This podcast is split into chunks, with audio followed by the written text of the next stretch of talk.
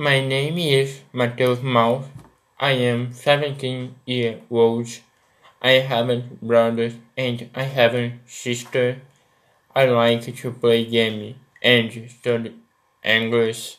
My hobby is to play football and like to eat burger. I haven't a pet. I want to study PE and microfinance.